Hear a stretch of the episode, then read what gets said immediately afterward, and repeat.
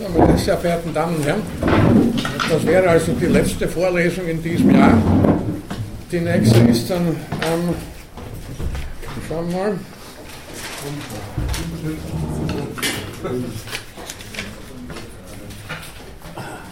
am 12. Januar. Und wie gesagt, also am Ende des Semesters, dann in den ersten Februartagen, wird dann der erste Prüfungstermin stattfinden, aber das werden Sie noch rechtzeitig zu Beginn des kommenden Jahres erfahren. Wir können rückblickend auf die letzte Vorlesung zusammenfassen, dass der Mensch ein Kultur- bzw. Kulturen produzierendes Lebewesen ist. Dass Kultur natürlich vom Gehirn abhängt, von den Fähigkeiten des Gehirns.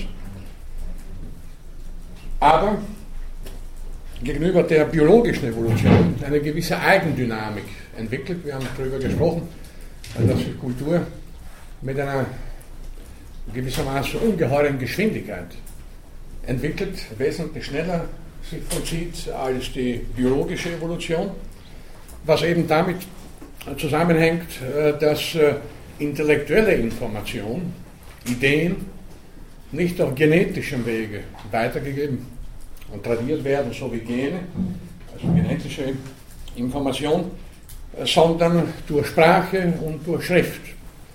Das Entscheidende ist, dass, der, dass Ideen auf außerkörperlichen Trägern, also ursprünglich Tontafeln, Papyrusrollen, später Bücher, Zeitschriften, heute auch elektronische äh, Datenverarbeitungsanlagen, äh, auf außerkörperlichen Strukturen aufgezeichnet werden und jederzeit von jeder Mann und jeder Frau abrufbar sind, sofern der oder die Betreffende die Sprache versteht, in der die Information aufgezeichnet ist. Und dadurch, wie gesagt, ergibt sich eine ungeheure Informationsbeschleunigung, äh, die schon Dimensionen erreicht hat, über die man natürlich lange diskutieren könnte. Kritische Dimensionen, Informationsflut, Stichwort und so weiter. Wir werden im Weiteren jetzt verschiedene weitere evolutionäre Aspekte in Bezug auf den Menschen äh, behandeln.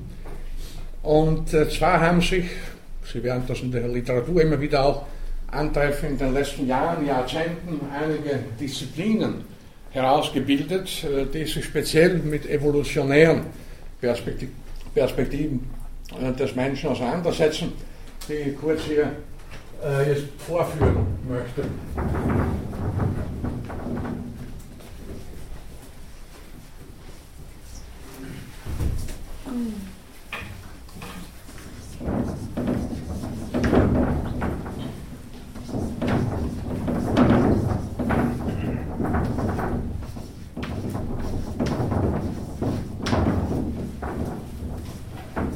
Ich gehe da gleich noch etwas näher ein.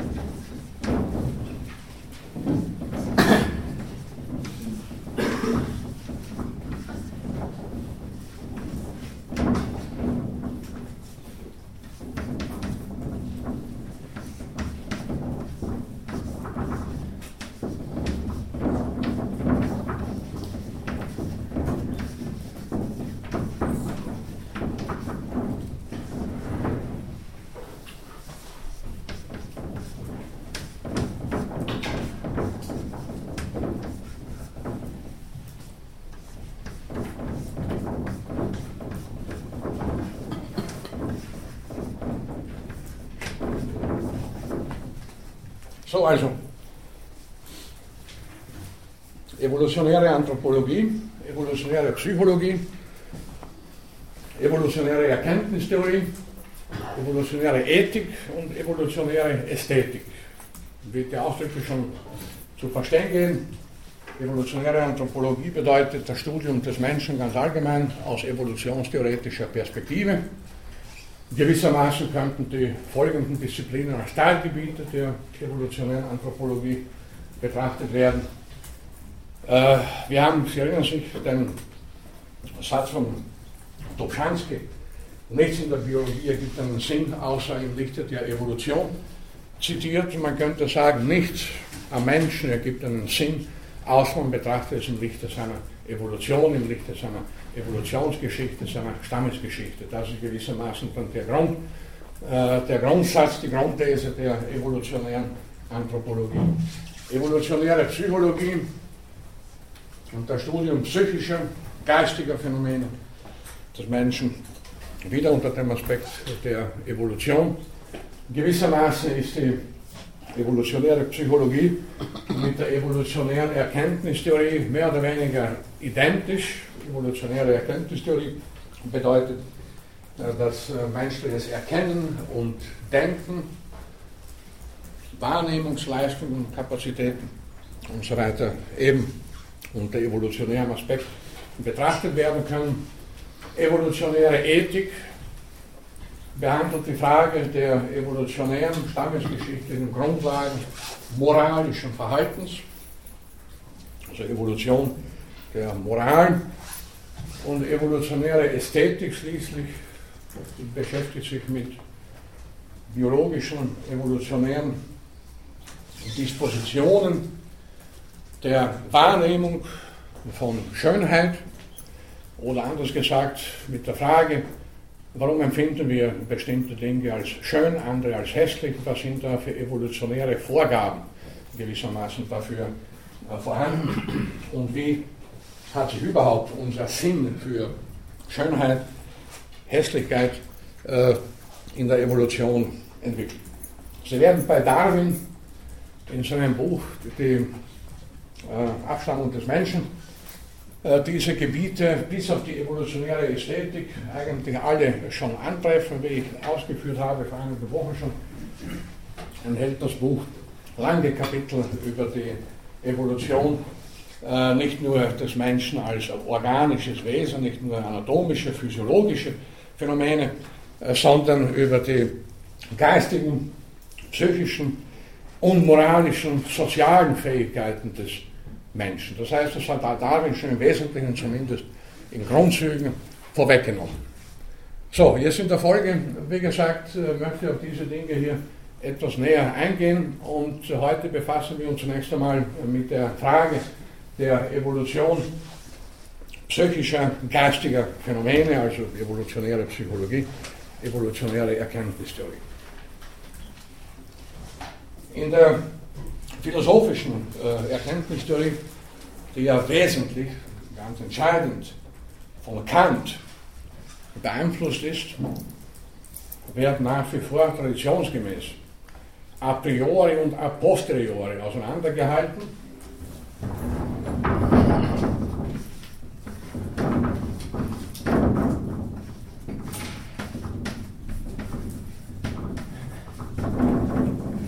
Da werden Sie anderen Philosoph philosophischen Vorlesungen hier sicher ausführlich behandelt kriegen. Was heißt das im Sinne von Kant? Äh, unser Erkennen hängt einerseits von der Wahrnehmung ab, der Sinneswahrnehmung, aber, und das, das a posteriori, aber es gibt a priori im Vorhinein, vor jeder Wahrnehmung, im Geiste, wenn Sie so wollen, gewisse Kategorien und dieses Wahrgenommene überhaupt erst ordnen. Aus evolutionärer Sicht ist das a priorische nichts weiter als ein a posteriori der Evolution. Das heißt, im Laufe der Evolution seiner Gattung hat der Mensch Erfahrungen gesammelt, die heute in jede unserer Wahrnehmungen gewissermaßen als vorgegebene Dispositionen eingehen. Kant hatte sich, wie wir seinerzeit ausgeführt haben, dem Evolutionsgedanken schon genähert, hat ihn aber nicht wirklich letzten Endes ausgesprochen, wäre wahrscheinlich, wenn er heute leben würde, durchaus damit einverstanden, dass seine Sicht des a priorischen, des Vorgegebenen, evolutionär gedeutet werden kann. Und hier gleich können wir ein Problem eben aus der Sicht der evolutionären Erkenntnistheorie äh, behandeln, das in der gesamten Philosophiegeschichte bis heute eine ganz entscheidende Rolle spielt, nämlich das Problem der Realität. Anders gefragt, Wie wissen wir, was wirklich ist? Wie wirklich ist das, was wir wahrnehmen? Nehmen wir die Dinge so wahr, wie sie wirklich sind? Oder erhalten wir nur ein verzerrtes Abbild der Wirklichkeit? Was ist überhaupt real? Es gibt in der Philosophie verschiedene äh, Gedankenexperimente. Zum Beispiel, wenn im Wald ein Baum umfällt, dann macht er ein bestimmtes Geräusch. Was ist aber, wenn niemand dort ist, der das Geräusch hört? Er dann auch ein Geräusch? Was glauben Sie? Ja oder nein? Nein. Schallwellen. Bitte? Ja, die Frage ist. Schallwellen.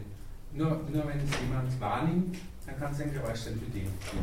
Ja, die Frage ist insoweit merkwürdig. Äh, wenn Sie dort sind und das Geräusch hören, könnten Sie behaupten, ja, weil ich es höre, macht der Baum ein Geräusch. Wenn Sie aber nicht dort sind, hören Sie natürlich nicht. Das heißt, wir werden nie wissen, ob ein Baum ein Geräusch macht, wenn wir nicht dort sind. Also die Frage führt gewissermaßen ins Absurde. Genauso gut, man kann darüber streiten, wie hat der Sonnenuntergang vor drei Milliarden Jahren ausgeschaut. War das auch so in diesen Farben wie heute, also nicht heute an diesem Tag, ist die Sonne verschwunden, aber ein schöner Saisonabend mit äh, rötlich, orange, gelbliche Farben. Ja, vor drei Milliarden Jahren gab es keine Lebewesen mit einem optischen Sinn, beziehungsweise mit einem Farbensinn. Niemand hat den Sonnenuntergang wahrgenommen. Also wissen wir nicht, wir werden nicht wissen, wie der Sonnenuntergang vor drei Milliarden Jahren oder noch früher ausgeschaut hat. Also gut, diese Fragen bringen uns nicht wirklich weiter. Jetzt würden wir sagen, ja, selbstverständlich, der, das Geräusch, das ein Baum macht, wenn er umfällt durch einen Sturm oder was weiß ich, äh, aus welcher Ursache, äh, das Geräusch ist natürlich objektiv unabhängig von unserer Wahrnehmung. Selbstverständlich macht er ein Geräusch, auch wenn wir nicht dort sind und das beobachten.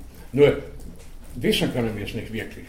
Strikt philosophisch gesehen können wir sagen, ja, wir können nur das für real nehmen, was wir auch wirklich wahrzunehmen imstande sind. Auf der anderen Seite wissen wir aus der Physik zum Beispiel, viele Phänomene gibt, die sich unserer Wahrnehmung grundsätzlich entziehen. Denken Sie an, an uh, Ultraschall und solche Dinge, das hören wir nicht. Das gesamte Spektrum der Realität ist wesentlich breiter als das, was wir Kraft unserer in der Evolution entstandenen Wahrnehmungskapazität überhaupt zu erfassen vermögen.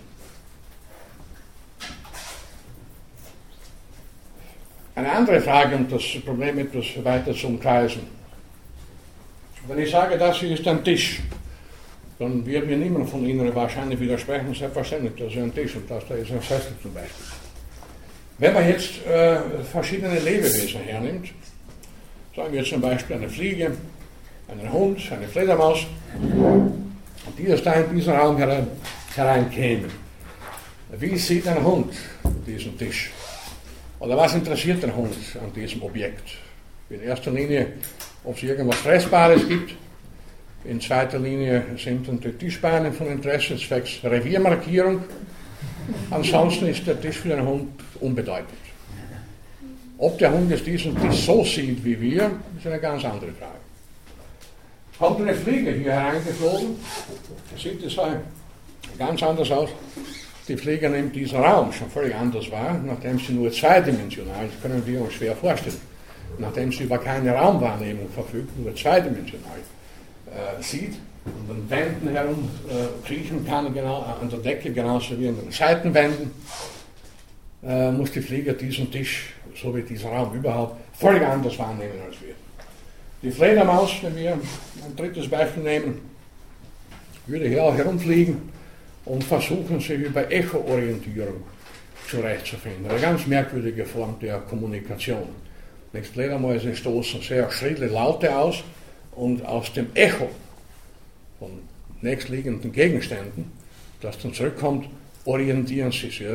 Sehr merkwürdig aus unserer Sicht. Sie versuchen sie, sich vorzustellen, ich halte meinen Vortrag nicht auf die Weise, wie ich es üblicherweise zu tun pflege, sondern beginne hier schrille Laute auszustoßen, hochfrequenzige Laute, die Sie kaum hören können. Und aus dem Echo, das von den Wänden dann kommt, reimen sich sie zusammen, was ich gesagt haben wollte. Eine äußerst komplizierte umständliche Angelegenheit.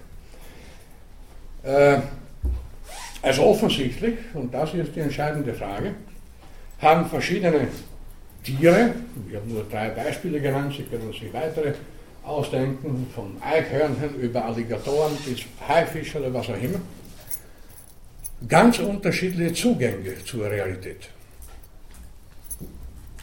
Nicht alle Lebewesen nehmen die Welt genauso wahr, wie wir das tun. Und jetzt die Frage, wenn es so viele verschiedene Zugänge zu einer und derselben Wirklichkeit gibt, wer hat dann die Wahrheit? Ein Hund könnte, wenn er könnte, sagen, ja, wenn dermaßen gut ausgeprägtes Geruchsvermögen, so gut ausgeprägter olfaktorischer Sinn, wesentlich besser als Menschen. Ich nehme die Welt so wahr, wie sie wirklich ist. Und tatsächlich, wie man weiß, Lawinenhunde, Polizeihunde, Pferdenhunde und so weiter, haben ein fantastisches Geruchsvermögen, wesentlich besser als wir, nehmen die Welt daher völlig anders wahr als wir.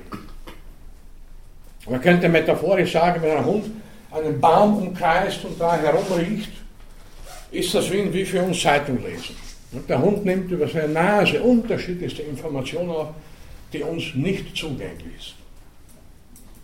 Ich vermute, würden wir auch nur für ein paar Minuten in der Geruchswelt eines Hundes leben, dann wäre es für uns nicht aufzuhalten.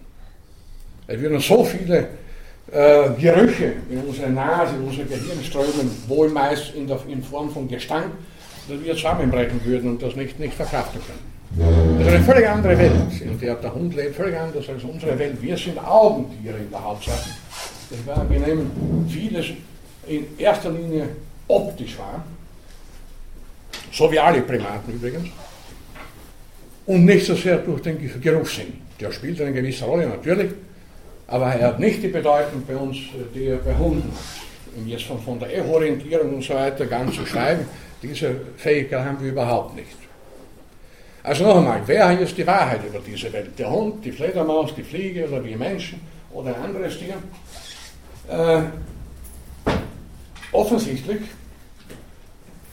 nachdem es in der Evolution, das habe ich schon bei anderer Gelegenheit gesagt, nur darum geht, sich durch die Welt irgendwie hindurch zu lavieren, also zu überleben. Offensichtlich, offensichtlich gibt es unterschiedlichste Möglichkeiten, sich in dieser Welt zu orientieren, einigermaßen zu orientieren, zurechtzukommen und damit also letzten Endes äh, zu überleben. Daher ist die Frage, die ich vorhin aufgeworfen habe, wer ist die Wahrheit eigentlich, im Grunde genommen obsolet.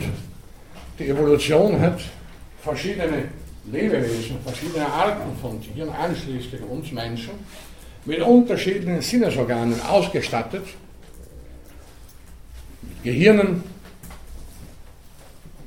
die aber nicht dazu geschaffen wurden, die absolute Wahrheit über diese Welt, was immer das auch sein mag, zu erkennen, sondern nur ihren jeweiligen Trägern ein Überleben zu ermöglichen. Was ist denn für einen Leoparden beispielsweise in freier Wildbahn wichtig zu erkennen, wichtig wahrzunehmen? Ja, eine Beute, die muss wissen, also Wissen und Anführungszeichen, dass Gazellen oder Antilopen oder andere Tiere jagdbar sind und ihm als Nahrung dienen. Im Sinne der Fortpflanzung muss er unterscheiden können zwischen Geschlechtsgenossen und Geschlechtspartnern. Er muss ferner wissen, unter Anführungszeichen, welche anderen Geschöpfe ihm gefährlich werden könnten. Er muss wissen, dass es gefährlich sein könnte, sich mit einem Elefanten anzulegen, weil der ist auf jeden Fall der Stärkere. Ja, er muss vielleicht äh, auch wissen, je nachdem, wie seine Lebenssituation ausschaut, wie man sich vor, vor, vor ungünstigen Wetterbedingungen schützt. Und das war es eigentlich schon. Der Leopard braucht kein Wissen im Sinne des Überlebens über die Keplerschen Planetengesetze. Er braucht nicht zu wissen über die Tiefsee, er braucht nicht zu wissen über irgendwelche Gesetzmäßigkeiten der Luftbewegung. Er lebt in seiner, wie man sagen kann, Leopardenwelt. Und die erwähnten drei oder vier oder vielleicht auch ein paar mehr Probleme, die muss er lösen können, damit er überlebt. Na, wie war das bei uns jetzt in der Stammesgeschichte, bei unseren Vorfahren? Was war denn für einen Höhlenmenschen wichtig? Dasselbe wie für einen Leoparden. Die Unterscheidung zwischen Feind und Freund, äh, das Wissen um etwas Essbares, die Unterscheidung zwischen essbaren und giftigen, ungenießbaren Pflanzen, äh, die Fähigkeit, sich vor Gefahren zu schützen, einerseits vor gefährlichen Tieren, andererseits eben auch wiederum vor, vor Wind und Wetter, vor, vor, vor Kälte. Das musste er einigermaßen beherrschen, um zu leben bzw. zu überleben. Und er brauchte auch kein äh, Wissen über die Planetengesetze und ähnliche äh, Probleme mehr, die wir nach und nach in der kulturellen Evolution durch die Wissenschaften mehr oder weniger gelöst haben. Also noch einmal halten wir hier äh, den wichtigen Punkt fest. Alle Lebewesen sind mit bestimmten Sinnesorganen oder auch Gehirnen ausgestattet, die Funktion haben, sie durchs Leben zu manövrieren. Und das betrifft uns Menschen zunächst einmal genauso.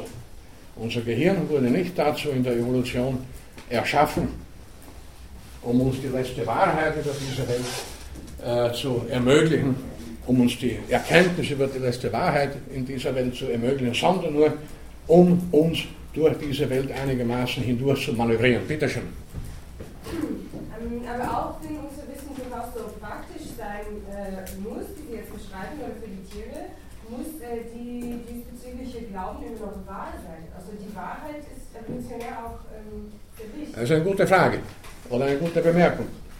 Äh, ich würde hier unterscheiden zwischen Wahrheit und für Wahrhalten.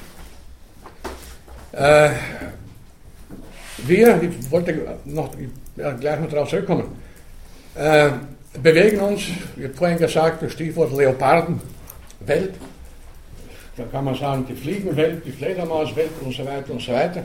Jedes Tier lebt gewissermaßen in seiner, jede Spezies, jede Art lebt in ihrer eigenen Welt. Was uns Menschen betrifft, da hat also äh, der äh, deutsche Philosoph und Physiker Gerhard Vollmer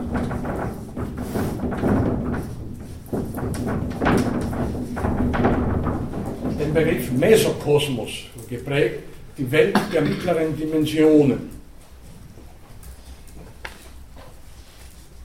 Was ist das für eine Welt? Ganz leicht äh, zu beantworten. Äh, das ist, die, das ist unsere Alltagswelt.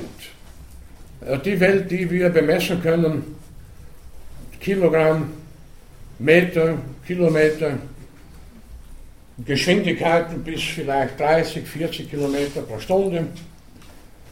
Also die Welt der kleinen Dinge, die uns täglich umgeben. Dazu gehört nicht beispielsweise Lichtgeschwindigkeit.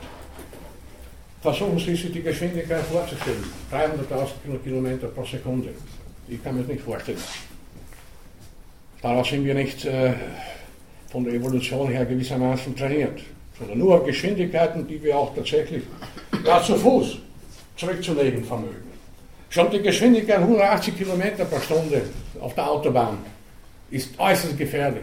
Sie ist bereits jenseits der Welt der mittleren Dimensionen, was man dann auch gelegentlich in den Unfallstatistiken bemerkt. Oder äh, Ultraschall, schon vorhin erwähnt, ultraviolette Strahlung, verschiedenste Dimensionen der Physik bzw. Atomphysik, Mikrophysik und so weiter. Lauter Objekte, Entitäten, die also sehr wohl Realität haben, die aber nur durch komplizierte theoretische Überlegungen und so weiter rekonstruiert werden und die aber nicht diese bei unserer Wahrnehmung grundsätzlich entziehen. Hier könnte man die Alltagspsychologie gewissermaßen auch zu Rate ziehen und äh, sehen, wie wir wirklich ticken. Und dass diese, wir ticken, eben evolutionäre äh, Hintergründe bzw. Vorgaben hat. Äh, immer wieder fällt mir dazu ein, das ist ein zum Teil lustiges Thema, äh, wie falsch wir Risiken einschätzen. Meistens vollkommen falsch. Äh, es gibt viele Menschen, die haben Angst vor dem Fliegen. Wie hoch ist das Risiko, dass Sie bei einem Flugzeug abstürzen? Äh, wenn ich richtig informiert bin, fliegen täglich ca. 48.000 Flugzeuge in der Welt herum. Täglich 48.000. Wie viele stürzen davon ab? Normalerweise kein einziges. Es hat irgendwer mal ausgerechnet, eine Spielerei, kann ich es nicht unmittelbar nachprüfen. Vielleicht können Sie sich damit zu Hause spielen und über Weihnachten. Damit Sie garantiert einmal Opfer eines Flugzeugabsturzes werden, müssen Sie 40.000 Jahre lang täglich fliegen. Und das wird sich nicht ausgehen. Also vergessen wir die Gefahr der Flugzeugabstürze. Es haben Mediziner errechnet, das ist schon weniger lustig, die Wahrscheinlichkeit, dass sie in einem Krankenhaus sterben, ist eine Million Mal höher, als dass sie bei einem Flugzeugabsturz ums Leben kommen. Also meine Empfehlung, wenn Sie krank werden, gehen Sie nicht ins Krankenhaus, sondern buchen Sie eine Flugreise. Das ist wesentlich sicherer.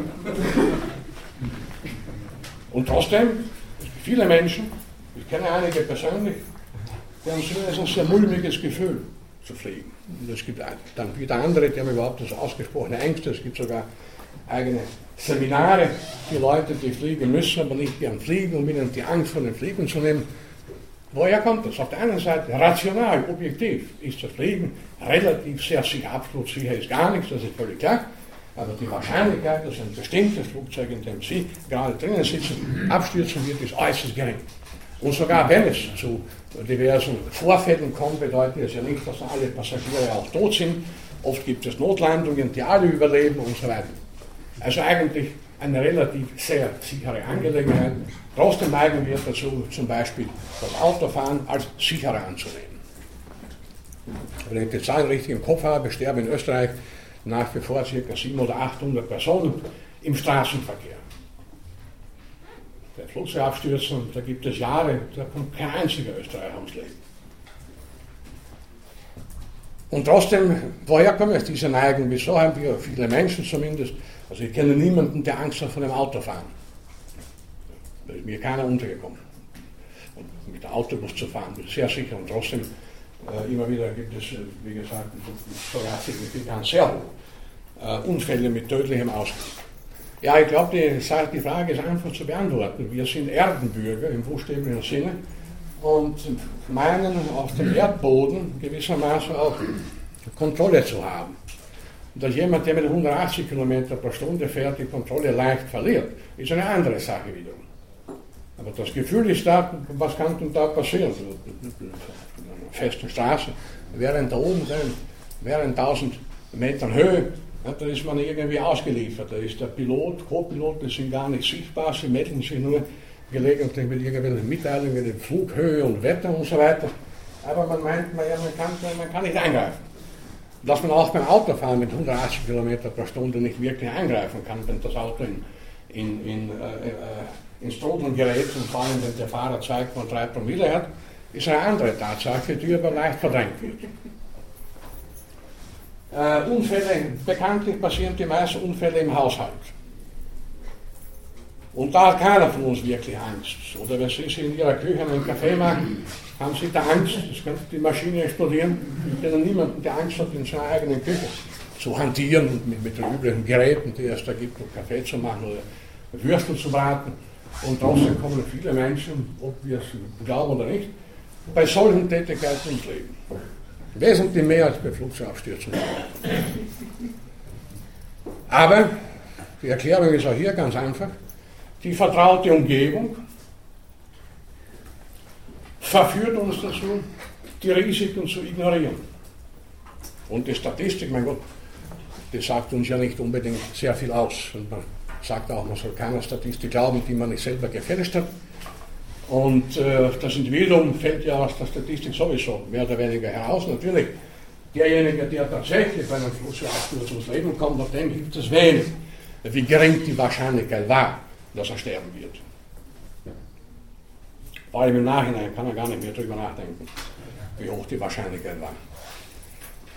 Das hat, und das könnte man weiter aus, äh, ausführen mit vielen weiteren Beispielen, äh, alle die, all das führt uns darauf zurück, dass wir eben von der Evolution her darauf angepasst sind, in einer gewissen, also begrenzten Welt, einem Mesokosmos zu leben und uns dort einigermaßen auch sicher zu fühlen.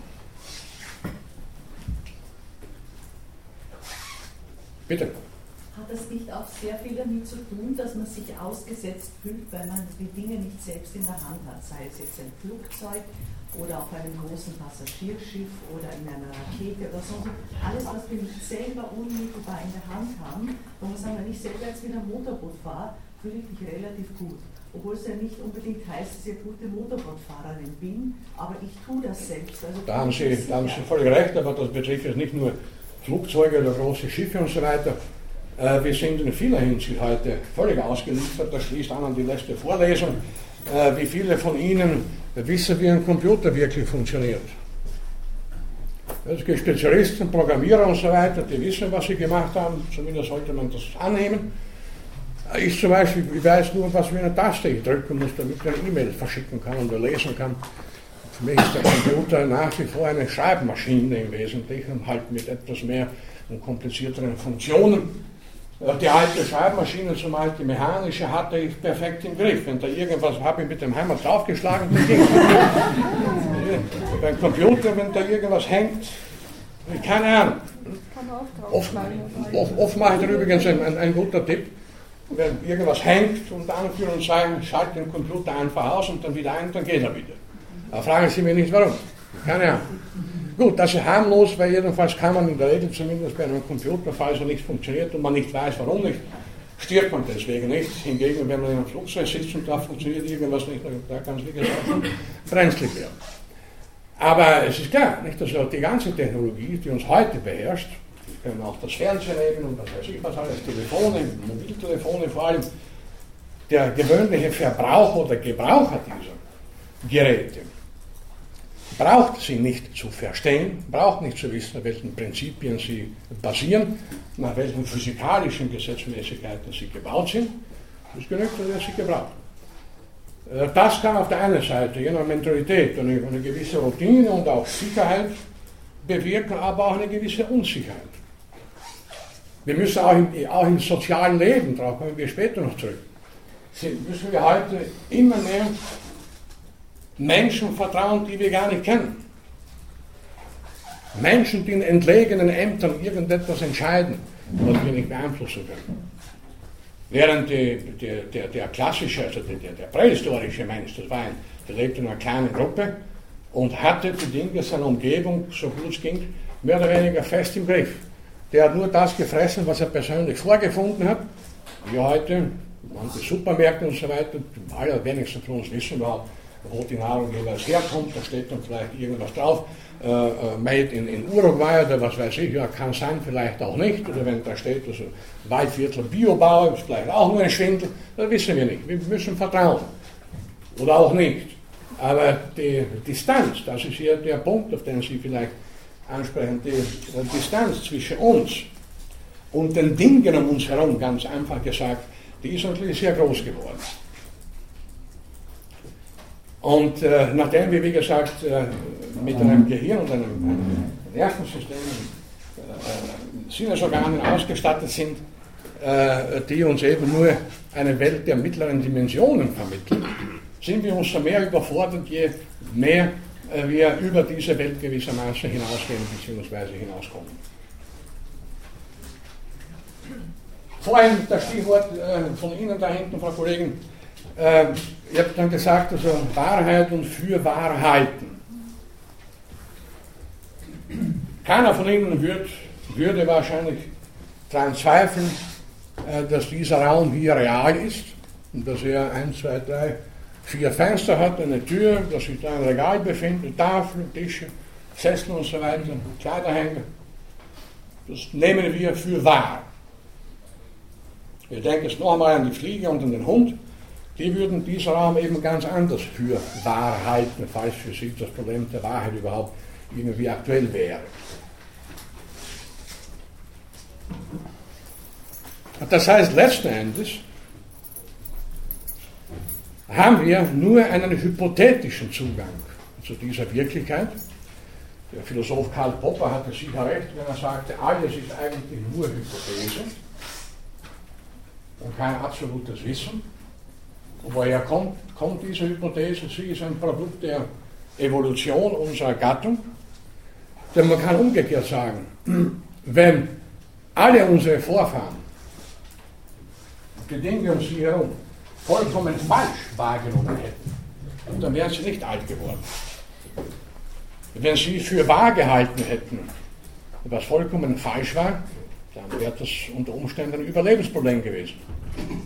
Also der, derjenige prähistorische Mensch, der dachte, es ist also der ultimative Kick, wenn man sie ins Feuer setzt, wurde nicht alt.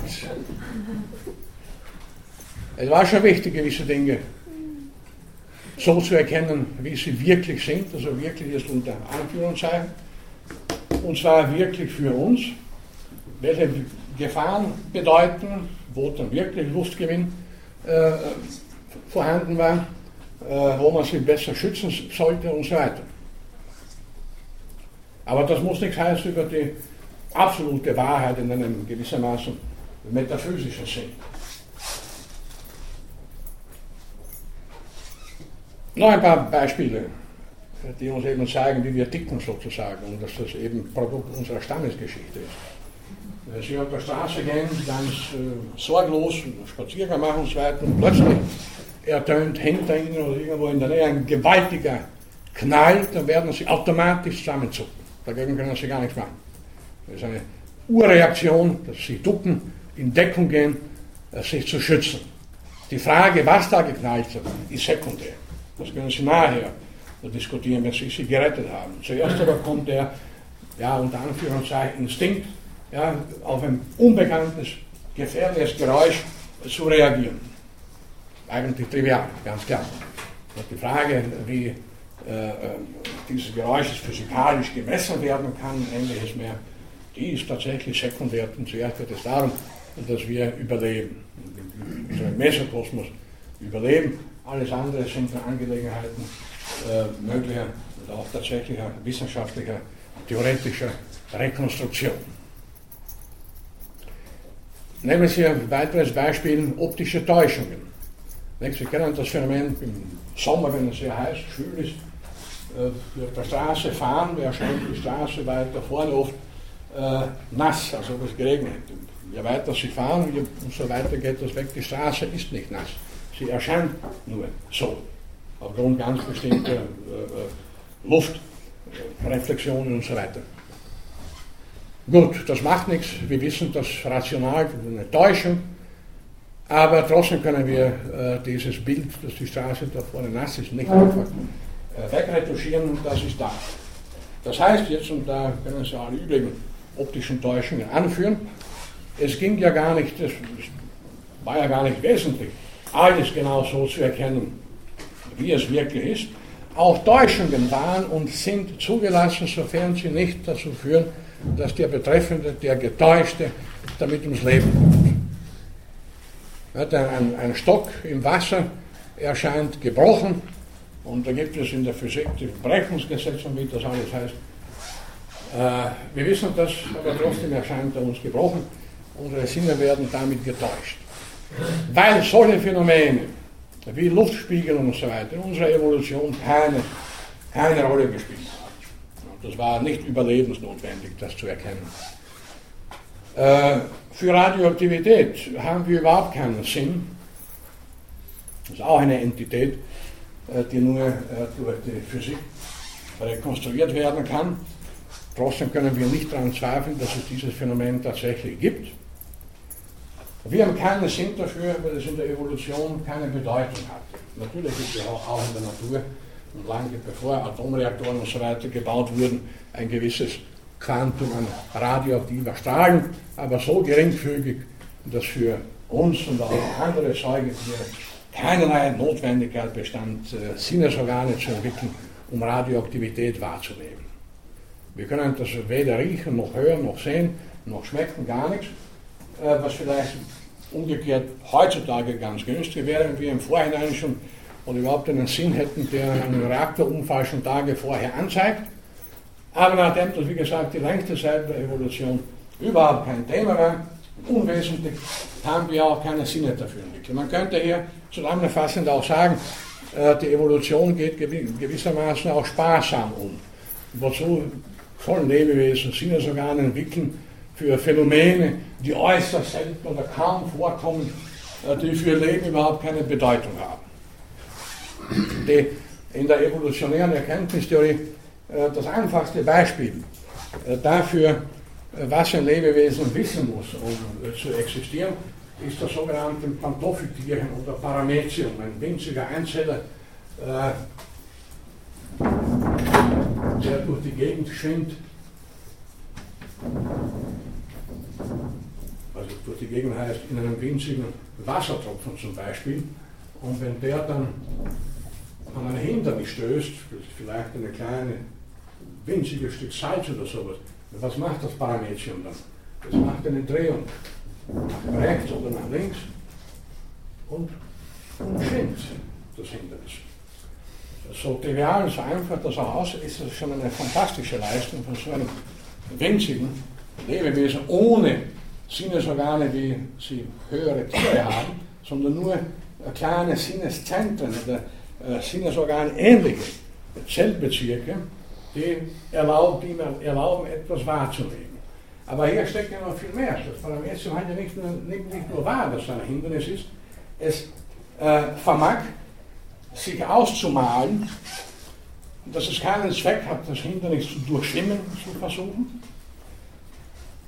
Dass es aber sinnvoll sein mag, eine Wendung zu machen, nach links oder nach rechts, weil das Hindernis wohl von begrenzter Dimension sein wird. Also schon auf dieser Ebene, wie gesagt, und das ist wirklich das einfachste äh, Beispiel in dem Zusammenhang, schon auf dieser Ebene sehen wir, dass Lebewesen mit einem informationsverarbeitenden Apparat ausgestattet sind. Es müssen also nicht unbedingt so komplizierte Sinnesorgane sein wie unsere Augen, Ohren und so weiter. Es genügen schon relativ einfache, abgegrenzte Zellbezirke, um etwas in der Umgebung wahrzunehmen. Also alle Lebewesen, und das Parametrium ist hier unter allen eines der einfachsten, nehmen Informationen aus ihrer Umgebung auf, verarbeiten die im Sinne ihres eigenen Lebens bzw. Überlebens und reagieren adäquat darauf. Die Parametrien, die ständig versucht haben, Hindernisse zu durchschwimmen, die sind wiederum nicht alt geworden. Und äh, wenn das alle immer gemacht hätten, gäbe es längst keine Parametrien mehr. Ein vielleicht äh, ein besser vertrautes Beispiel aus der Tierwelt, das ist auch ein größeres Tier, äh, der Igel. Sie wissen alle, wenn ein Igel, wenn Sie dem näher kommen, der stellt die Stacheln auf. Also eine automatische Reaktion.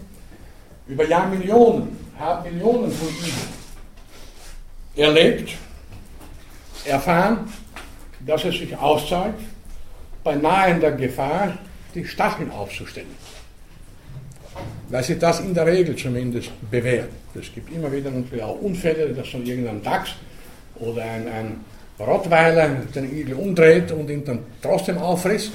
Aber das sind dann schon eher Ausnahmefälle. In der Regel, und Perfektes gibt es in der Natur, in der Evolution nicht, in der Regel ist also das Aufstellen der Stacheln, des Stachelkleins für den Igel die optimale Verteidigungsstrategie. Und diejenigen Igel, es mag solche gegeben haben, gelegentlich aufgrund irgendwelcher pathologischer Verformungen äh, nicht imstande waren, die Stacheln aufzustellen, die sind wiederum von der Selektion, natürlichen Auslese, äh, eliminiert worden. Das heißt, bewährt haben sich letzten Endes immer nur diejenigen, die imstande waren, äh, rechtzeitig die Stacheln aufzustellen. Wobei es für den Igel überhaupt keinen Unterschied macht, ob die von ihm wahrgenommene mögliche Gefahr ein Hund ist ein Mensch, ein Fuchs oder ein Auto.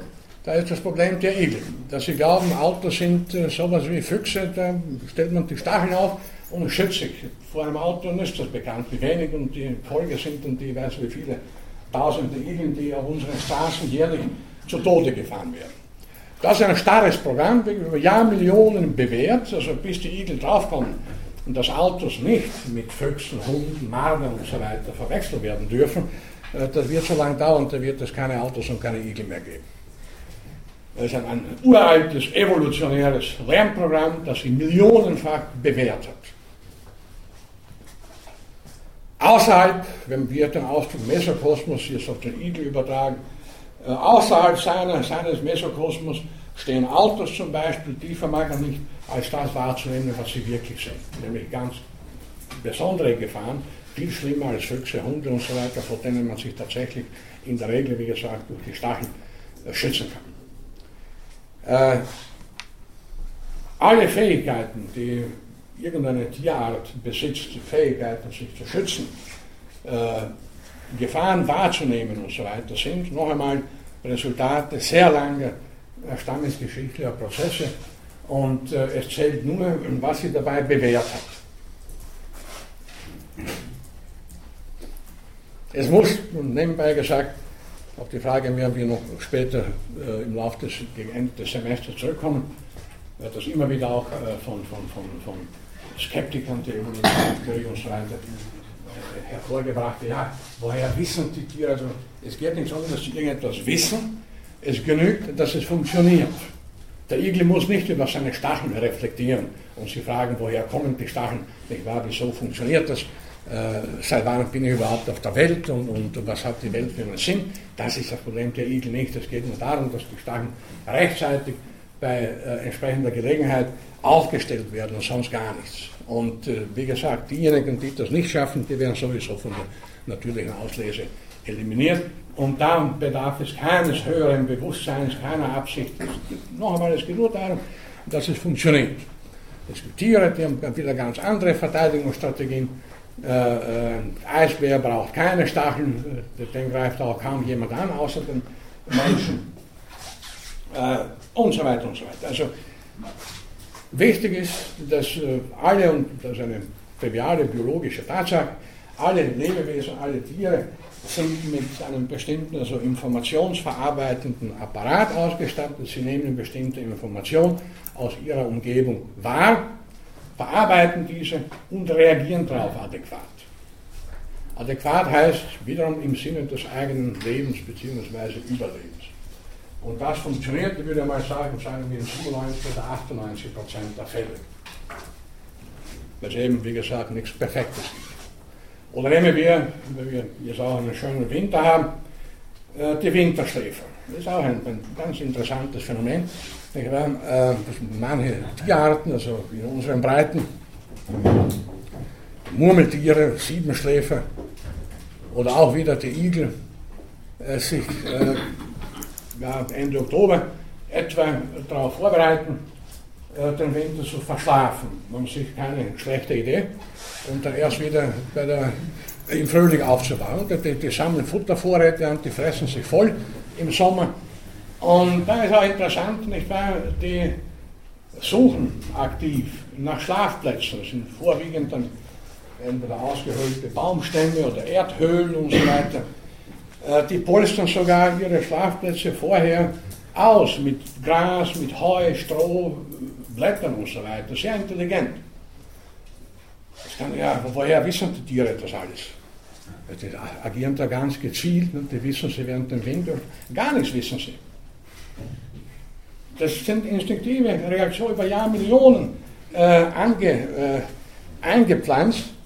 Und jeder Igel, jedes Murmeltier, das zu blöd ist, um über den Sommer genug zu fressen und nicht imstande ist, einen Bau zu finden, der wird also jedenfalls schon gleich zu Beginn des Winters einfrieren.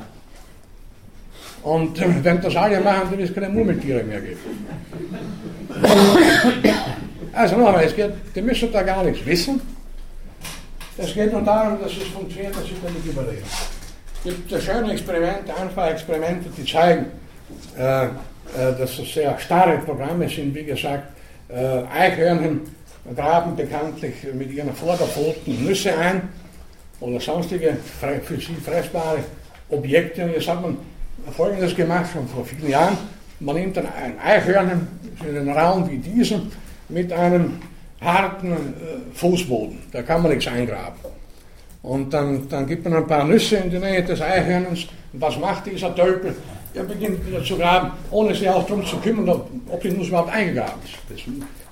Das, der kann nicht unterscheiden zwischen einem festen, zwischen einer festen Unterlage und äh, einer, ja, einer Unterlage wie in seiner freien Wildbahn, wo man dann so in der Erde graben kann. Dazu ist der Eichhörner nicht klug genug. Es lebt eben wieder in seiner Welt der mittleren Dimensionen und da waren jetzt irgendwelche Plastik oder, oder, oder, äh, äh, steinerne oder Parkettböden nicht vorgesehen. Das gehörte nicht in der Evolution der Eichhörner dazu. Das kam ja sehr spät und daher äh, vermag das Eichhörner auch nicht zu unterscheiden zwischen einer Unterlage, wo es sich auszahlt, tatsächlich etwas einzugraben und wo nicht. Bitte.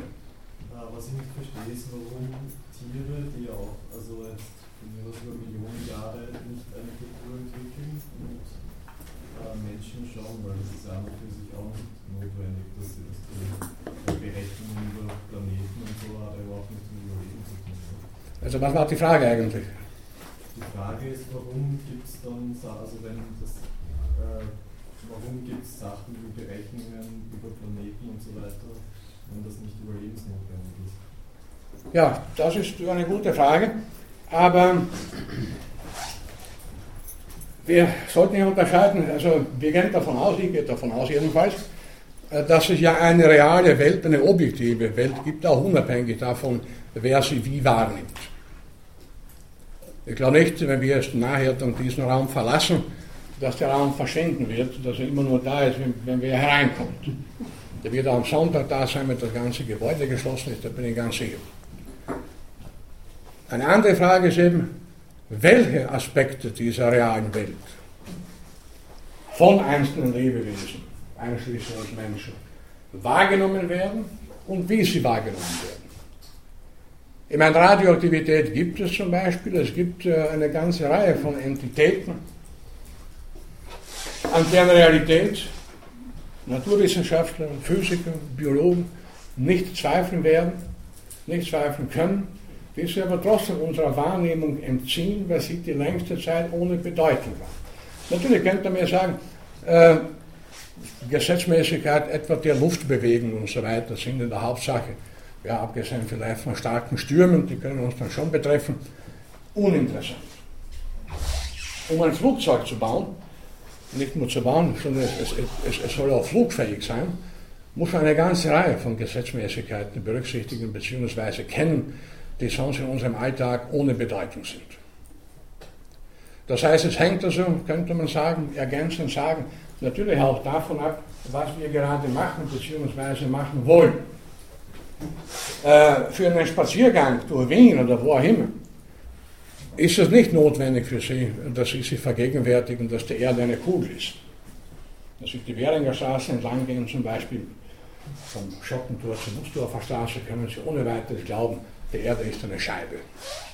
Und die längste Zeit waren ja die Menschen auch davon überzeugt, dass die Erde eine Scheibe ist. Da gab es noch viele Mythen und so weiter, dass die Scheibe über einen riesigen Ozean schwimmt und so weiter und so fort. Wir wissen es heute besser. Die Erde ist eine Kugel, oder eine annähernd kugelförmige Gestalt. Ein Wissen, das uns in unserem Alltag nicht weiterhilft und das evolutionär die längste Zeit auch völlig überflüssig gewesen wäre.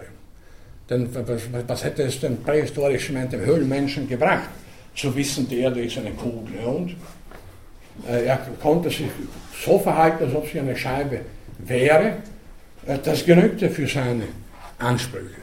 Für ein, ein, ein Übersee, für ein Flugzeug, das jetzt von, von, von Wien nach, nach äh, Rio de Janeiro fliegt, äh, da ist es schon gut, wenn der Pilot weiß, dass die Erde sich krümmt und so weiter, sonst könnte, da, könnte Schwierigkeiten mit dem Flugzeug auftreten, wenn der Pilot glaubt, er hat eine Scheibe. Äh, also, ist eine Frage der Rahmenbedingungen. Die längste Zeit war das auch vollkommen uninteressant, welche Gestalt die Erde hat. Erst wesentlich später, ich meine, die, die, die Geschichte der Wissenschaften, Geschichte der Philosophie und so weiter, ist ja verglichen mit, der, mit, mit den Zeiträumen unserer Evolution als Gattung ja ein winziger, ein winziger Zeitraum. Seit wann machen sich Menschen Gedanken über, über, die, über, über Erdkrümmung oder über die Gestalt der Erde, über die Position der Erde im Kosmos und so weiter. Also der, der Höhlenmensch hatte da wohl noch keine äh, keine Probleme damit. Es ging ums, ums nackte Überleben. Äh, also noch einmal, äh, wir können davon ausgehen, oder gehen davon aus, es gibt eine reale Welt, äh, die hat bestimmte Strukturen und die sind für uns, für andere Lebewesen, teilweise erkennbar. Und wir erkennen primär, wir nehmen primär das wahr, erkennen primär das, was wahrzunehmen und zu erkennen auch von unmittelbarer Bedeutung ist. Alles andere sind Spätprodukte, Spätestprodukte der Evolution, die wir uns leisten können, äh, seitdem wir unsere elementaren äh, Sorgen mehr oder weniger über, überwunden haben. Die Sorge täglich etwas erjagen zu müssen und, und, und, irgendwo etwas aufzugraben, das müssen wir heute, die allerwenigsten von uns sind heute dazu, in unseren Breiten zumindest kaum jemand dazu gezwungen, äh, und kann sich daher dann den Luxus leisten, eine Philosophievorlesung anzukündigen bzw. zu halten oder auch zuzuhören. Bitte. Ja, also das heißt aber, der Mensch ist das Wesen, das es zuerst geschafft hat, das nackte Überleben abzuschaffen. Also ja, äh, eine Frage der Randbedingungen, wie gesagt. Nicht? Also in, hier in Wien beispielsweise äh, kämpfen wir nicht täglich damit, ja, dass wir irgendein Tier erlegen und essen. Wie wäre auch verboten, ich kann heute nicht im Schotten so eine Taube abschneiden mit einer Steinschleuder und ein Feuer machen und dann die Taube dort braten und essen, da käme ich mit einer ganzen Reihe von Gesetzen in Konflikt. Und, meine Entschuldigung, dass ich ein Doktorat in Philosophie habe, würde man, würde man wahrscheinlich nicht äh, äh, vor, vor, vor, Gericht als mildernd äh, einstufen. Äh, aber die längste Zeit äh, war der Mensch in derselben Situation wie andere äh, Tiere äh, musste sich das, was er unmittelbar zum Leben braucht, und das ist Fressen, das Fressen ist das allergrößte Problem überhaupt in der gesamten Evolutionsgeschichte. Äh, zuallererst musste er natürlich äh, sich satt fressen, bevor er überhaupt irgendwas anderes äh, tun konnte. Und jetzt äh, in der Zivilisation, die aber auch eine sehr, eine sehr dünne Schicht ist, zeitlich ist äh, ein winziger Zeitraum verglichen mit den Jahrmillionen unserer Evolution, äh, da, da, gibt es das Prinzip der Arbeitsteilung und so weiter. Die Nahrungsherstellung haben wir längst delegiert an, an Spezialisten, an, an, bestimmte Firmen und so weiter und an Händler und an Supermärkte. Damit haben wir eigentlich nichts zu tun. Wir brauchen nur ein paar Euro in der Tasche, um uns dann die Wurst äh, kaufen zu können oder Käsesemmel, falls jemand Vegetarier ist oder was auch immer. Das heißt natürlich nicht, dass wir uns jetzt grundsätzlich von dem Problem des Marktüberlebens verabschiedet haben. Man könnte sich nur Szenarien vorstellen. Allgemeine äh, gewaltige Wirtschaftskrise, tatsächlich viel schlimmer als die, von der jetzt aller Orten die Rede ist. Äh, Hungersnöte, und um die zwei Weltkriege. Äh, derzeit, unmittelbar nach dem Zweiten Weltkrieg, äh, waren viele Menschen wiederum in der Hauptsache damit beschäftigt, täglich irgendwas Essbares äh, zu finden. Da, da können Sie in hunderten Biografien und Autobiografien und Geschichtsbüchern nachlesen, äh, wie, wie, welche elementare Basis der Menschen unter solchen Umständen wieder gewissermaßen zurückgeholt werden. Da war im Zuge eines Krieges mit Hilfslieferungen dorthin ein interessantes Bild in der Zeitung, wo man gesehen hat, wie die den LKW abladen und die Leute versuchen, diese Pakete zu erwischen. Die Gesichtsausdrücke, diese, also das war so archaisch, das war unglaublich. Natürlich, wir kennen auch das Phänomen im Falle einer Katastrophe, Erdbeben und so weiter, äh, Massenplünderungen. Das ist auch eine archaische äh, Erscheinung, ein allgemeines Chaos verführt auch dazu, es auszunutzen und sich dann so zu verhalten wie, wie Jahrmillionen zuvor, als es keine Gesetze gab, überhaupt keine Regeln, sondern nur die Regeln, die biologischen Regeln, die biologischen Imperative zu überleben. Also um, um nicht missverstanden zu werden, bitte. Ah, ich habe auch eine interessante Geschichte gehört, also von Großeltern, die erzählt haben, dass eben in der Kriegszeit das so dramatisch war, wenn irgendwo in Wien am Ring ein Fiakerpferd verendet ist, ist, dass da hat aber auch der Zusammenhalt funktioniert. Die ganzen Nachbarn sind informiert worden, dass sie mit Kübel hinmarschiert und haben dieses Pferd noch an Ort und Stelle zerlegt Ja, und klar. sind mit dem Fleisch nach Hause gegangen. Also so war das. Also so extrem in dem, in dem Moment zählt nur Überleben, egal wo es herkommt. Da hat ein deutscher Genetiker in seiner Autobiografie äh, geschrieben, das war der Erste Weltkrieg, äh, der hatte äh, Enten zu biologischen Versuchszwecken in Berlin gezüchtet und die wollte er nat- natürlich auch nach dem Krieg erhalten und es war natürlich immer die Gefahr, dass jemand kommt und die Enten stiehlt und frisst. Dann hat er ein Schild ins Gehege gehängt, äh, Versuchstiere sind giftig. Das hat nicht viel gerüstet, ein paar Tage später waren die Enten weg. Denn, ja, wenn ich die Alternative habe, gut, entweder ich verhungere sowieso heute, morgen, übermorgen, sterbe qualvoll, oder die geringe Möglichkeit, die sind vielleicht nicht vergiftet, beziehungsweise wer das überlebt, natürlich werde ich dann die Enten fressen, egal was da steht in dieser Situation. Bitte. Ja, außerdem glaube ich, um jetzt an, vielleicht auf den Kollegen äh, zu antworten, es uns äh, vernunftbegabten Säugetieren, sage ich mal, nicht nur ums Überleben geht, ja, sondern auch um die Qualität des Lebens und wie wir das am besten sicherstellen und gewähr, gewährleisten können. Nicht nur das nackte Überleben selber, nicht, das wäre uns ja allen viel zu wenig, glaube ich. Ne? Um das geht ja dann alleine. Sicher, daher, das, wir haben das Stichwort Lebensqualität, darunter verstehen wir da mehr. Nicht nur, dass ich irgendwo ein Pferd zerlege und an Ort und Stelle fresse, sondern dass auch Delikatessen zubereitet werden, Wildpasteten, Törtchen und so weiter. Ja, und auch wie wir uns das Überleben einfacher sicherstellen können. Ja, einfacher, nicht als nur äh, den Instinkt nach oder den angeborenen Mechanismen nach. Deswegen haben wir ja Vernunft.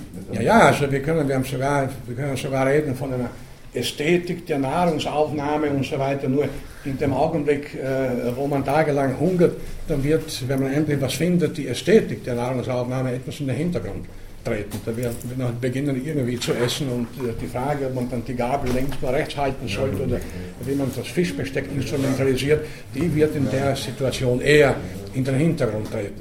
Bitte. bis hin zum Autokannibalismus. Nicht? Man hat doch gesehen, wie die da abgestürzt sind irgendwo in nördlichen Arktisregionen. Ja, obwohl der Kannibalismus also doch in unserer Geschichte eher selten sein dürfte und wo er aufgetreten ist, wohl eher primär rituelle und mythische Gründe hat und vor allem Gehirne von, von jemandem gefressen hat und so weiter. Sie kennen das alles. Also jetzt äh, im Sinne der Ernährung dürfte Kannibalismus eher untergeordnet gewesen sein in unserer Evolutionsgeschichte. Aber, aber nicht, nicht völlig ausgeschlossen natürlich. Ja, anlässlich dieses Flugzeugabsturzes, und das ist erst kürzlich her, nicht sieht man eben, wie weit es gehen kann, wenn das Überleben an die Grenzen kommt. Das Fressen noch einmal ist in der gesamten Evolutionsgeschichte bei allen Lebewesen äh, das Primäre. Denn um, um sich erfolgreich fortpflanzen zu können, worum es ja eben geht, äh, genetisches Überleben, muss ja der Organismus erstmal genug Energie haben, ja, um überhaupt vom Fleck zu kommen. Und daher ist das alltägliche, das Primäre für alle natürlich, etwas zu fressen, etwas Fressbares zu finden.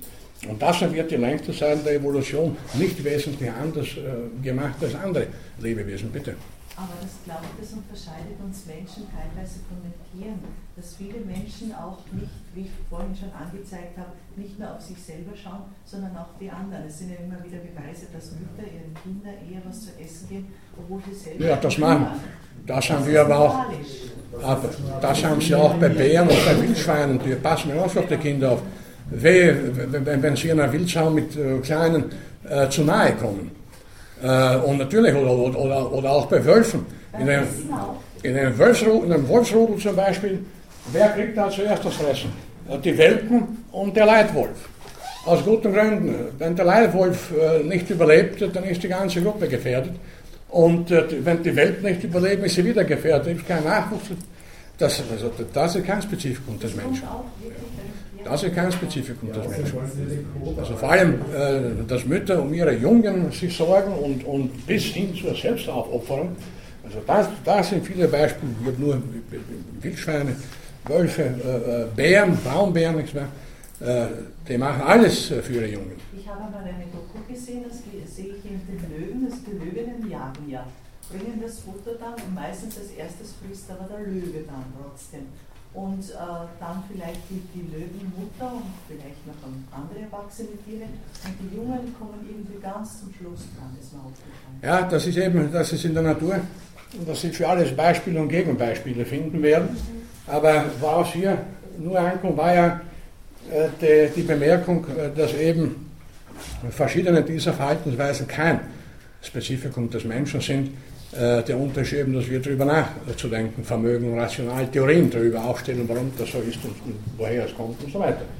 Aber das Grundproblem eben des Lebens bzw. Überlebens, das hat der Mensch nach wie vor, nur hat es inzwischen anders gelöst. Jedenfalls in unseren Breiten. Und äh, die Kultur, von der wir zum letzten Mal auch gesprochen haben, hat natürlich zu einer Verfeinerung verschiedener unserer Verhaltensweisen geführt, weil wir es uns leisten können, weil die Rahmenumstände entsprechend sind. Wie gesagt, ein Fischrestaurant mit, mit, mit, mit Fischbesteck zu essen, das ist eine kulturelle Errungenschaft, die biologisch gesehen nicht sein muss. Um mich satt zu fressen, brauche ich überhaupt kein Besteck, das geht auch mit bloßen Händen.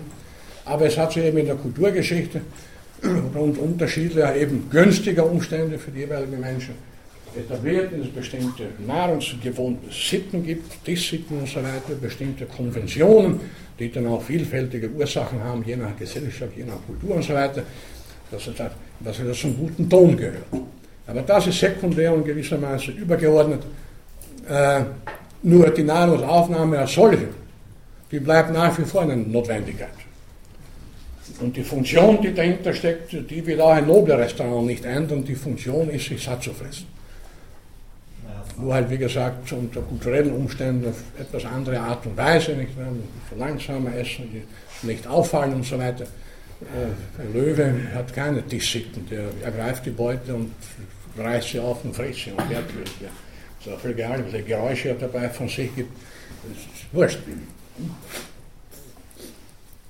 Also wir haben uns erlaubt, aber bei einer sehr, sehr späten Phase der Evolution, wie gesagt, einen Luxus, äh, nicht wahr, also, dass man dann nach ganz bestimmten Regeln eine Mahlzeit zu sich nimmt und so weiter. Und auch sonst, dass man sich einigermaßen äh, gesittet benimmt, sodass immer das im Konkreten sein mag. Nicht? Dass wir hier, das bei einer Vorlesung, nicht da, dass sie alle beginnen, da hin und her zu laufen, auf die Tische zu springen, würde mich auch sehr überraschen und wundern dass ich nicht beim Vortrag auf den Tisch springe und wieder nach unten. Ist zwar nichts verboten, es gibt nirgends in diesem Gebäude irgendein Schild, wo es Vortragende werden äh, dringend ersucht, nicht auf den Tisch zu springen bei der Vorlesung, äh, weil damit offenbar niemand rechnet. Ich könnte es tun, ich werde es nicht tun, nichts spricht dafür und alles dagegen eigentlich. Aber das, äh, das sind halt äh, Konventionen.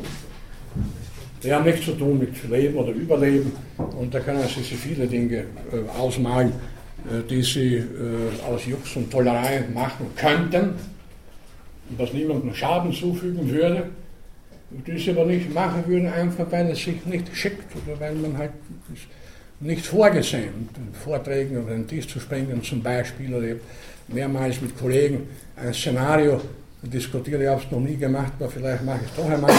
Hier geht es nicht, aber bei einem Rednerpult, das äh, etwas abgehoben äh, frei steht und ein Redner und ein großer Hörsaal und da steht plötzlich jemand auf, geht nach vorn während des Vortrags und umkreist den Referenten zwei oder dreimal und setzt sich dann wieder hin. Das sollte das mal probieren, nicht? also nicht als Vortragender, als Zuhörer. Ich habe einige gefragt, wie würden Sie dabei reagieren? Ja, komisch wird das schon, weil es nicht üblich ist. Da, da wird jemand umkreist. Das ist gefährlich unter Umständen, wer nicht der fähig ist. Und normalerweise sitzt man beim Vortrag und hört mehr oder weniger interessiert zu. Natürlich, wenn es ein Mensch ist, der da aufsteht und den umkreist, der schon sich in ähnlichen Situationen mehrmals ungewöhnlich verhalten hat, ja, bei dem muss man mit allem rechnen. Es gibt bestimmte Schauspieler, aus der Gegenwart und Vergangenheit, äh, Klaus Kinski, von dem wusste man, also der wird sich nicht so verhalten, wie man erwartet, der wird einen Wutausbruch kriegen und ähnliches mehr. Äh, Wir konstruieren uns ja auch jetzt äh, soziale Wirklichkeiten, neben der wir vorhin betont, also es gibt eine objektive, eine reale Welt, auch unabhängig von unserer Wahrnehmung, die Welt der Natur und alles äh, war auch schon vor uns da und ist nicht abhängig davon, wie wir es wahrnehmen. Darüber hinaus haben wir, man könnte hier von einer Wirklichkeit zweiter Ordnung sprechen, noch eine soziale Wirklichkeit uns konstruiert, das ist die Wirklichkeit der Regeln, nach denen wir uns zu verhalten haben oder verhalten, die Welt der Konventionen und auch natürlich die Interpretation von bestimmten objektiven, realen Wirklichkeiten. Die Sonne ist die Sonne als objektive Realität, aber es haben verschiedene Völker äh, Götter draus gemacht, Sonnengötter und so weiter. Und das heißt, es sind zwei Ebenen. Das eine die Wirklichkeit, die eigentlich objektive Wirklichkeit, die Wirklichkeit der Sonne und die zweite Ebene eine bestimmte Interpretation der Sonne. Nicht? Also der Sonnengott oder was immer es da etwa bei den Römern und Griechen gegeben hat und auch bei anderen Völkern. Äh, das sind dann also Interpretationen, die natürlich weit hinausgehen über das, was wir vorhin, worüber wir vorhin gesprochen haben, also die, die, die Möglichkeit und die Notwendigkeit, Informationen aufzunehmen, die zu verarbeiten und darauf so zu reagieren, dass man überlebt.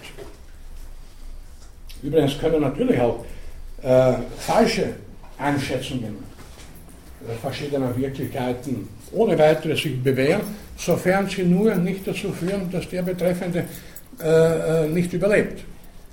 Auch Illusionen sind durchaus erlaubt, sofern sie ihren Träger sozusagen nicht eliminieren.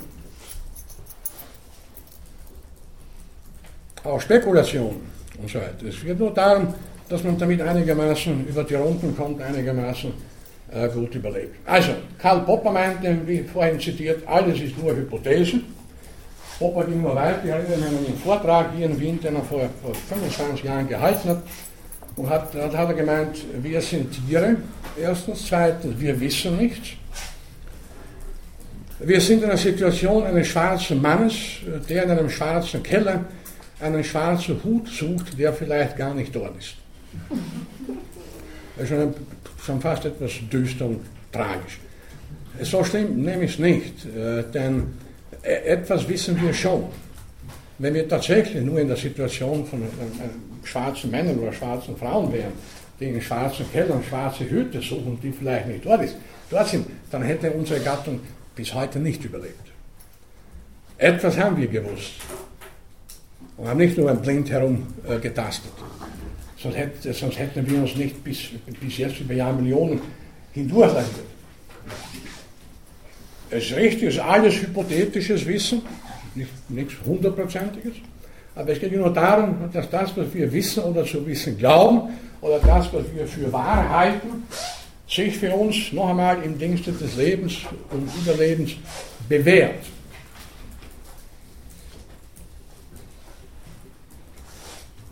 Man kann auch sagen, dass unser gesamtes Wahrnehmungssystem oder unser Erkenntnisvermögen äh, sich beschreiben lässt als ein Kreislauf von Erfahrung und Erwartung.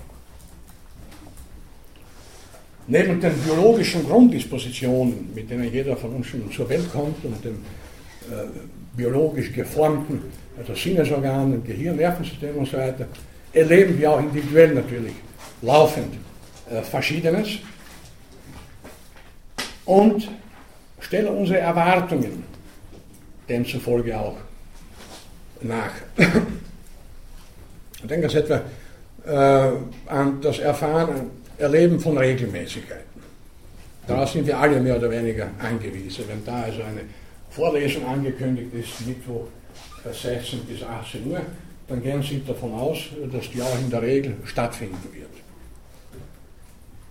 Wenn dann zum ersten Mal zu Beginn des Semesters niemand da ist, zum nächsten Mal ist schon jemand da, zum dritten Mal schon wieder nicht, dann ist das wieder eine Vorlesung. Und entweder sagt man dann rechtzeitig, die wird ausfallen, oder, aber eine bestimmte Regelmäßigkeit wird erwartet. Wir sind aber auch sehr schnell damit äh, Verallgemeinerungen äh, zu äh, bilden, zu verallgemeinern, auch dort, wo eine Verallgemeinerung gar nicht zulässig ist. Äh, was ich äh, äh, sagen wollte, nehmen wir folgendes Beispiel.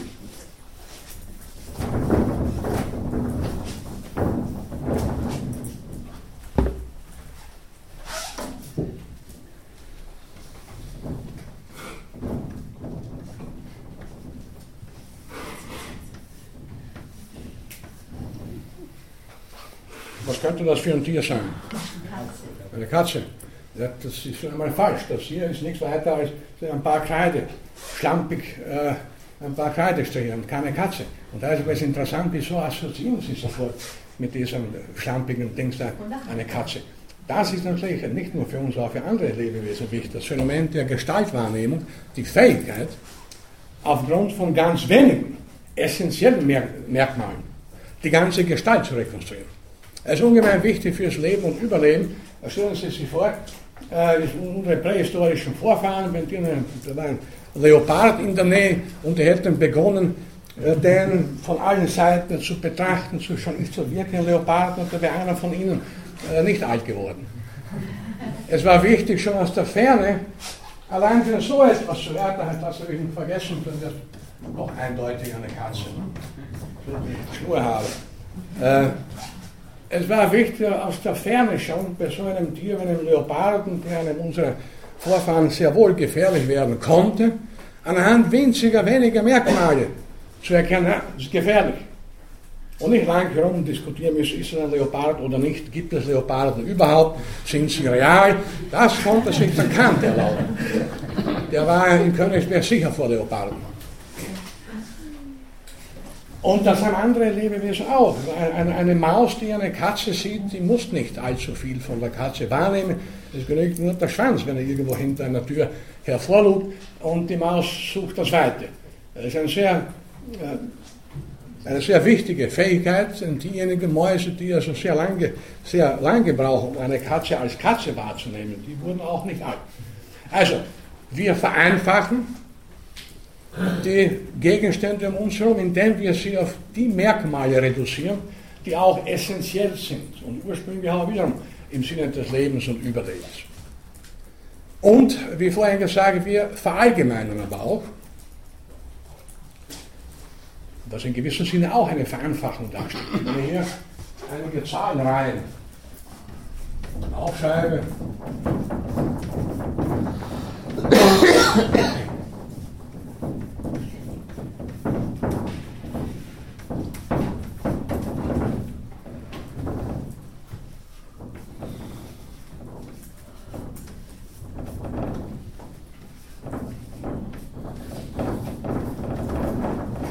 werden Sie der erste sehr leicht ergänzen können, 6, 7, 8 und so weiter natürlich.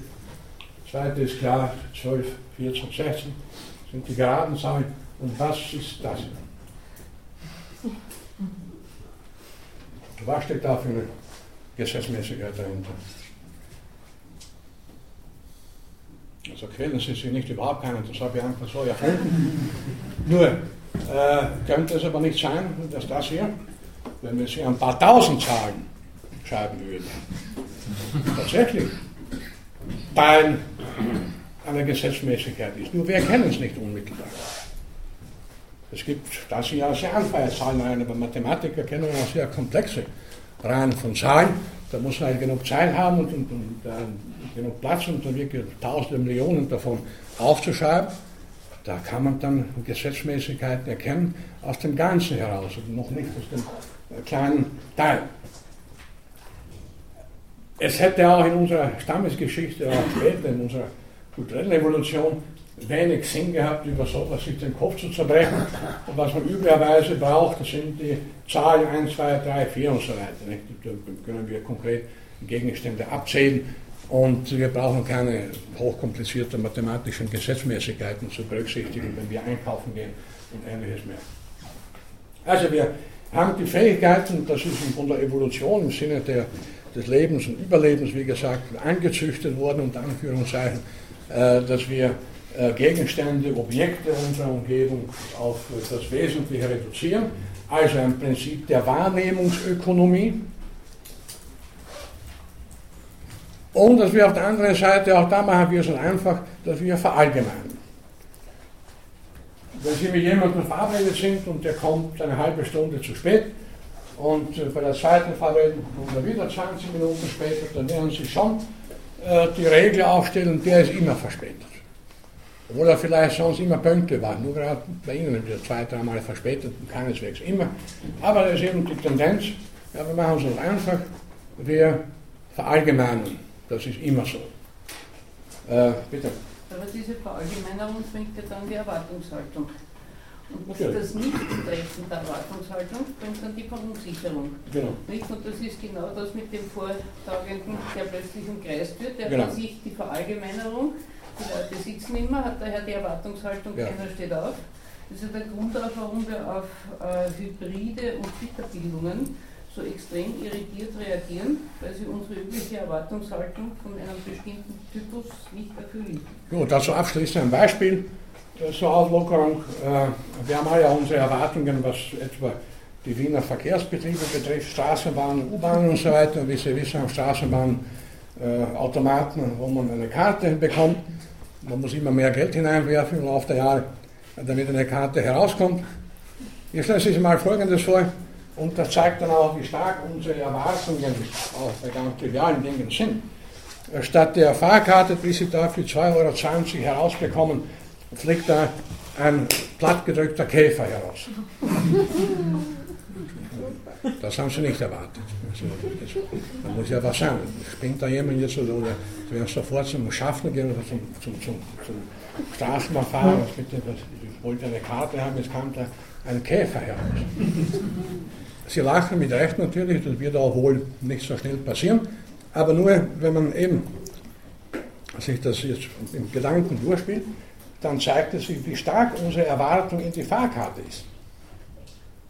Sodass wir was anderes, was theoretisch durchaus möglich wäre, überhaupt nicht in Betracht ziehen. Weil wir eben so und so oft erfahren, dass da immer ein Fahrschein herauskommt und eben nicht irgendein Insekt oder andere Kreaturen. Äh, oder, oder ein kleines Buch von Kant wäre auch eine Möglichkeit. Reklam, der, der Reklamheft der praktischen Vernunft statt der Fahrkarte. Wenn der zehnte Käfer herauskommt, ist nicht so schlimm. Bitte? Aber wenn der zehnte Käfer herauskommt, ist er nicht mehr so schlimm. Äh, Wenn, wenn der Zehnte kommt, so gut, also jetzt haben die, hier sind die Wiener Verkehrsbetriebe irgendwie durchgedreht. Aber Jetzt haben die keine Fahrscheine mehr. Da habe ich irgendwas verpasst, stand da was in der Zeitung. Ich habe noch keine Zeitung gelesen. Die haben jetzt plattgedrückte oder konservierte Käfer statt Fahrkarte. Gut, dann, okay, also das ist dann komisch, aber wenn, wenn das ständig so ist, kann man sich darüber ärgern. So. Okay, das erwarte ich dann auch wieder zunächst. Gut, mit dieser Pointe wollte ich für heute schließen. Ich wünsche Ihnen angenehme Weihnachtsferien und einen guten Rutsch ins nächste Jahr und wir sehen uns dann wieder in zwölf Jahren. Danke.